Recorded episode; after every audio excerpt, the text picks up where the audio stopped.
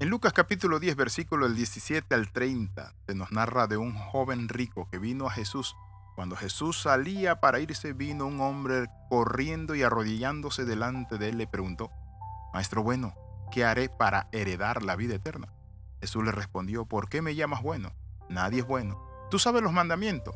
Entonces el hombre rico le dice, no solo lo sé, sino que todo lo he guardado desde mi juventud.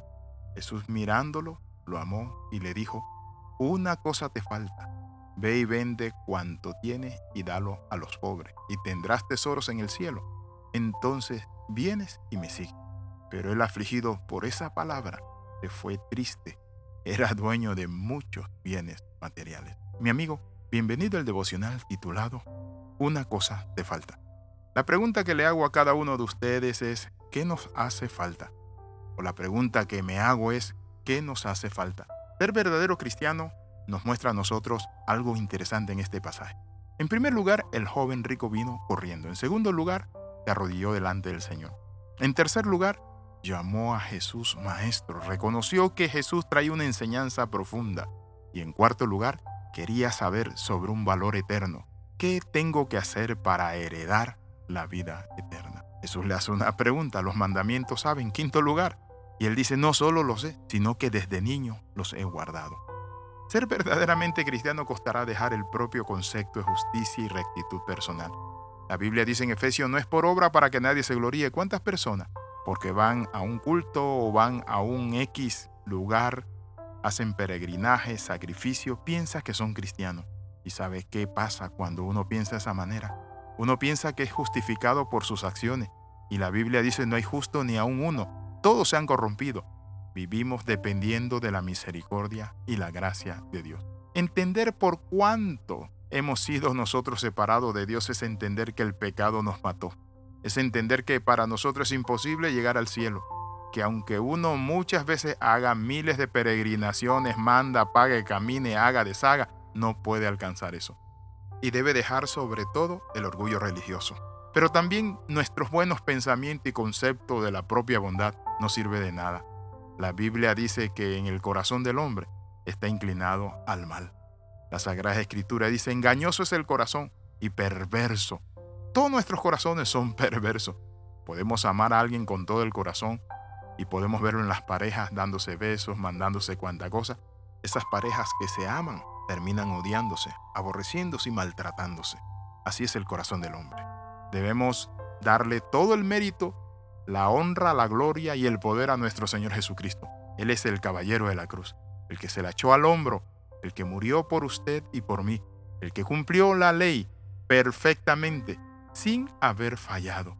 Se debe sentir realmente, como lo dice el profeta Isaías, que señala que él ha errado y se ha descarriado como una oveja perdida, que ha dejado de hacer las cosas que debió haber hecho y que no hay sanidad en él. Esto es lo que nosotros necesitamos estar deseoso de abandonar toda nuestra confianza en nuestra propia moralidad, en nuestro respeto, en nuestras oraciones, lectura bíblica, concurrencia al templo, a los rituales, y confiar nada más que es en Jesucristo, el Cordero de Dios que quita el pecado del mundo. Ahora me imagino que le parece difícil para algunos cuando los discípulos miran que el joven rico Jesús le dice, una cosa te falta, anda, ve y vende todo lo que tiene y dalo a los pobres. Dice la palabra que se fue triste ¿Saben por qué? Porque tenía muchas posesiones y las posesiones materiales lo tenían atrapado. Entonces Pedro le dice, Señor, entonces ¿quién podrá ser salvo? Interesante, ¿verdad? La pregunta de Pedro también la haría yo. Señor, entonces si este hombre viene corriendo, hinca la rodilla, te llama bueno, sabe los mandamientos y no, solo lo sabe, sino que lo guarda desde la niñez, quiere saber de la vida eterna. ¿Y cómo es eso que tú le dices, te falta una cosa y él se va triste? Entonces Jesús le habla acerca de su obra, le habla acerca de la salvación. Ser verdadero cristiano le costará al hombre sus pecados. Debe estar deseoso de abandonar cada hábito y práctica que es mala a los ojos de Dios. Debe encararlo, reñir contra ellos, romper con ellos, pelear con ellos, crucificarlos y sobre todo doblar sus rodillas delante del Señor y pedirle al Padre Celestial que tenga de él misericordia. Por eso dice la Biblia Está escrito que Él llevó todas nuestras transgresiones, Ezequiel 18, 31. La Biblia dice, apártesen de sus pecados e iniquidad, Daniel capítulo 4, versículo 27. dejen de hacer el mal, como dijo el profeta Isaías. Esto suena difícil, no lo dudo, pero saben que cuando nosotros venimos a los pies del Señor y le decimos, Señor, yo he confesado, Padre Santo, mi pecado, mi maldad, ahora dependo de tu gracia salvadora, perdóname y hago frutos dignos de arrepentimiento. ¿Qué quiero decir esto? Doy frutos con obras dignas de un corazón arrepentido. ¿Quiere usted hacerlo en esta hora? Le invito a orar. Padre, en esta hora llena mi corazón, sálvame, cámbiame. Límpiame de toda maldad e iniquidad. Reconozco que mis obras, Padre Santo, que toda mi honorabilidad, mis títulos de nada me sirven, Señor.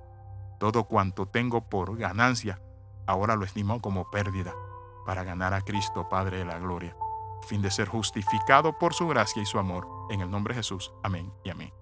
Escriba al más 502 42 45 689. Le saludo del capellán internacional Alexis Ramos. Recuerde las 13. Comenta, comparte y crece. Nos vemos en la próxima.